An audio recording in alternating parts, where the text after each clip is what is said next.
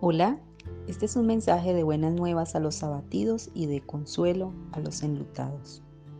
Mateo 21 del 18 al 22 dice, Por la mañana, volviendo a la ciudad, tuvo hambre, y viendo una higuera cerca del camino vino a ella, y no halló nada en ella, sino hojas solamente, y le dijo, Nunca jamás nazca de ti fruto, y luego se secó la higuera.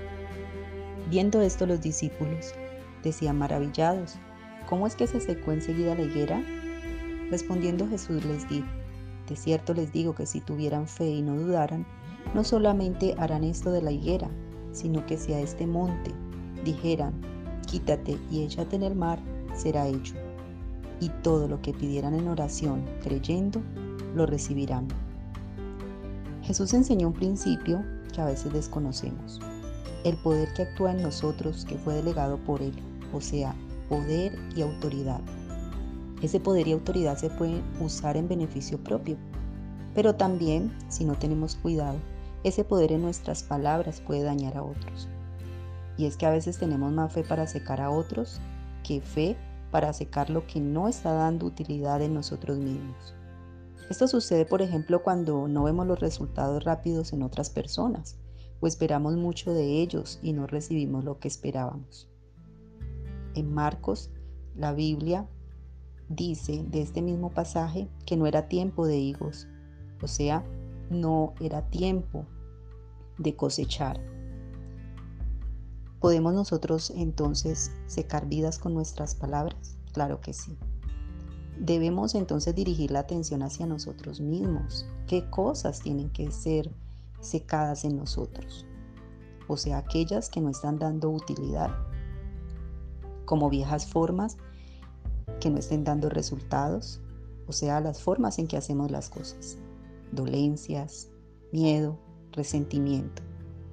Y para esto, Jesús nos ha dado la herramienta para hacerlo, que es hablar, declarar. Pero también hay cosas que tienen que caer, o sea, obstáculos.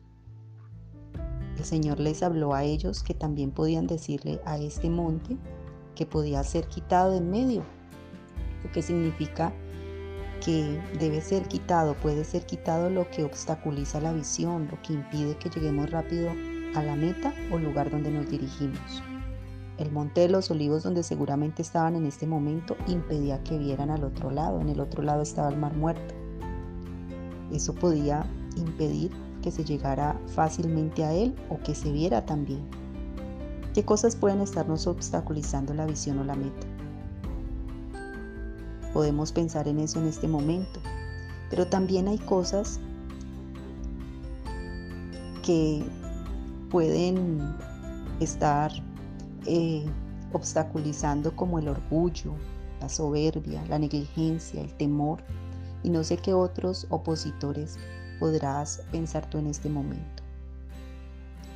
Pero la Biblia va mucho más allá, o Jesús con su enseñanza, porque termina diciendo en el versículo 22, y todo lo que pidieran en oración, creyendo, lo recibirán. Aquí ya no se trata de declarar, o sea, de hablar, se trata de pedir. Y la forma que Jesús enseña es a través de la oración.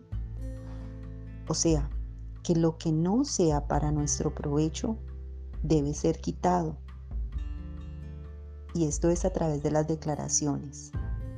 Debe ser secado como la higuera o debe ser quitado como el monte. Cosas que no son para nuestro provecho. ¿A través de qué? De las declaraciones. Y lo que necesitemos debe ser alcanzado a través de las peticiones. Para ambas cosas se necesita fe, necesita que no haya duda, que no haya duda en nuestro corazón. Primero necesitamos aprender a hablar en fe para aprender a pedir con fe. Gracias Dios por enseñarnos esta verdad. Bueno, soy Luz Adriana Marina Aristizábal del Ministerio de Mujeres Hepsiba del Centro Cristiano de Amor y Fe Palmira y esto fue La Voz de la Tórtola. Dios les bendiga.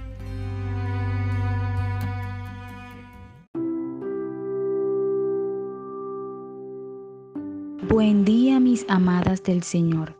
quiero compartir con ustedes una pequeña porción de la palabra, la cual sé que edificará tu vida en este tiempo.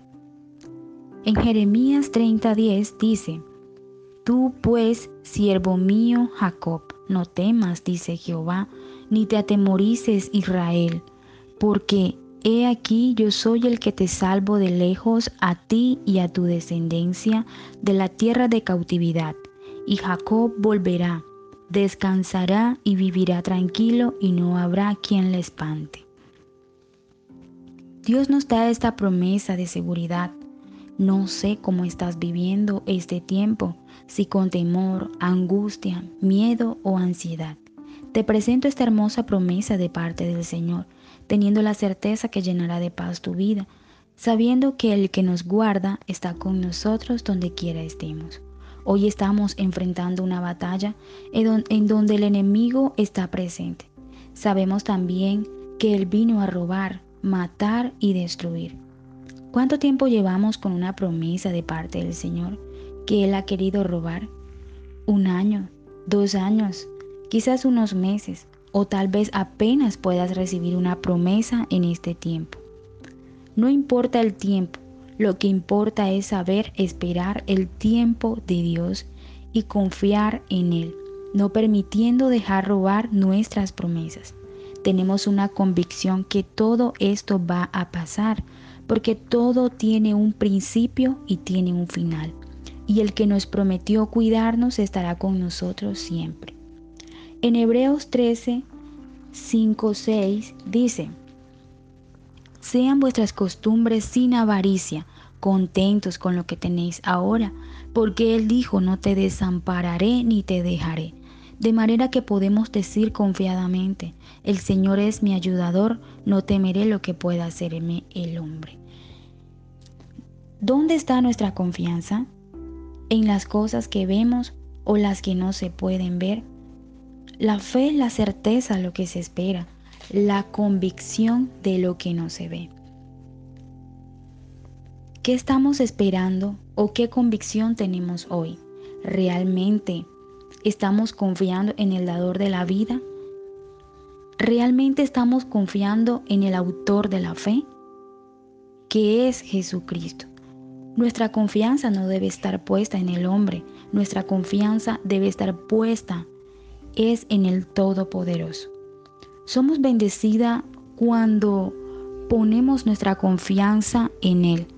Su palabra dice que bienaventurado es el hombre que confía en Jehová. Cuando digo que somos bendecidas, me refiero que Él mismo nos dará esa paz y tranquilidad que necesitamos en los tiempos difíciles.